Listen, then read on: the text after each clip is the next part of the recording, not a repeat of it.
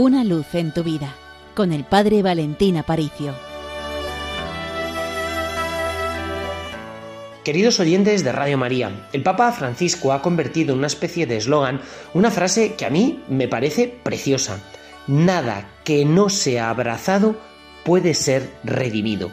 ¿Qué es redimir? A lo largo del Antiguo y del Nuevo Testamento, el verbo redimir es el verbo que designa la acción de Dios en la historia humana. Es el verbo que mejor resume en qué consiste la intervención de Dios en nuestra vida.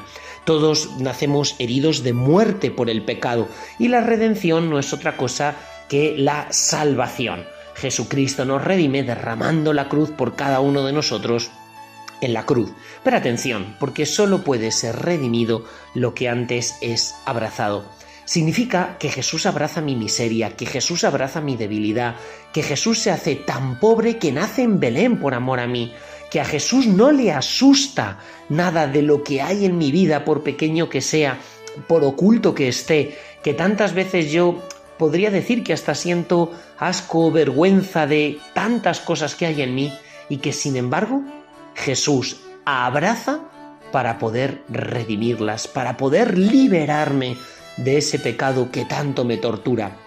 Hay una preciosa historia de amor llevada al cine que es el cuento de la Bella y la Bestia, donde una chica sumamente guapa se enamora de una bestia, de alguien horroroso, no solo en su aspecto físico, sino también moral.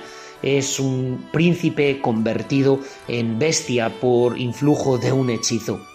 Chesterton, este gran pensador eh, británico católico, decía que en esta historia había quedado escrita la verdad eterna y esencial que consiste en que hasta que no amamos una cosa en toda su fealdad, no podemos convertirla en algo bello.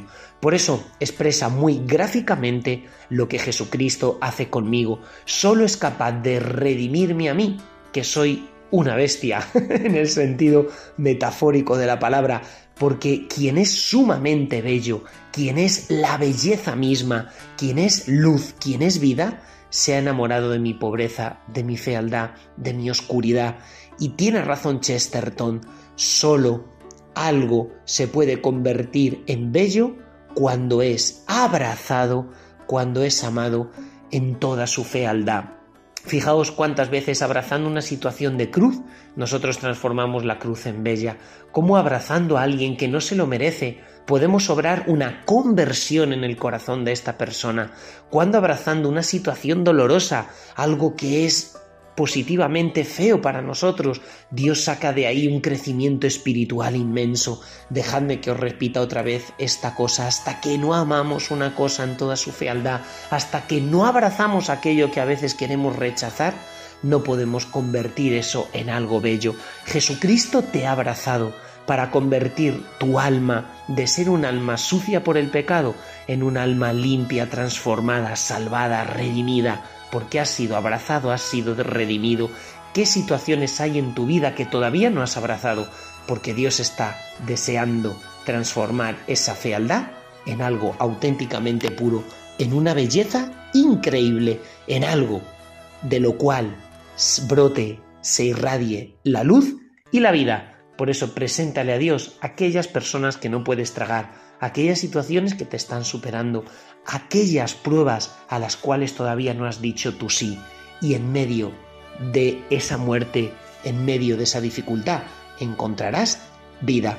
Pues querida familia, de parte del Seminario Mayor de Toledo, una bendición gigante, y ya sabéis, con los pies en la tierra, pero con el corazón en el cielo.